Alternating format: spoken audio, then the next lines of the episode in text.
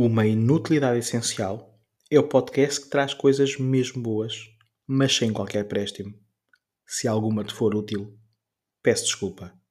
Foi sem querer. Advertência: se usas regularmente frases como comi uma sopinha e fui-me deitar, ou então comi tanto ao lanche que já não jantei, provavelmente este episódio não é para ti. Vamos falar dos quatro tipos de pão usados no ensopado. Se não sabes o que é um ensopado, é um estofado feito com sopas de pão. Se não sabes o que é um estofado, é um guisado feito com panela tapada e em fogo lento. Se não sabes o que é um guisado, é uma receita à base de um refogado. E se não sabes o que é um refogado, vai ler. Porque se eu explicar tudo, tudo, tudo, este episódio passaria a ter alguma utilidade e não é esse o propósito. Em todo o caso, se não gostas de ensopado, a tua paragem é esta. Ninguém se zanga, e vemos no próximo episódio. Comecemos então. Quem gosta de ensopado não passa sem o pão. Um pão embebido, eu diria até afogado, no molho da receita. No fundo, o pão é verdadeiramente ensopado no ensopado. Mas a pergunta é esta: que pão? Há quatro tipos de pão usáveis no ensopado: fresco, velho, torrado e frito. Na maioria das receitas, pouco se diz acerca do pão, o que é um absurdo, porque sem o pão não se chamaria ensopado.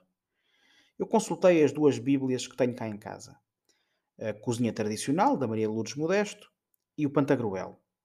Das 11 receitas de ensopado somadas nesses dois livros, seis, a maioria, são omissas sobre o estado do pão. Das restantes cinco, duas falam de pão velho, duas pedem pão torrado e apenas uma exige pão frito.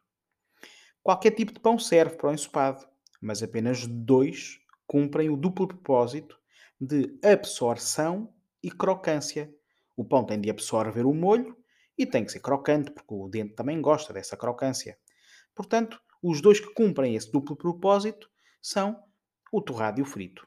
O torrado tem o condão de não introduzir no prato mais gordura do que é necessária. Quanto ao frito, é o meu preferido, conserva a crocância por mais tempo e revela a dedicação do cozinheiro demonstra até algum desprezo pela própria saúde. Ou seja, usar pão frito é de homem. O que dizer de quem usa pão velho? Preguiça. Quem usa pão velho não teve paciência para o torrar ou para o fritar. Nesse caso é preferível fazer migas. E se não sabes o que são migas, não merecias ter chegado até aqui. Até à próxima.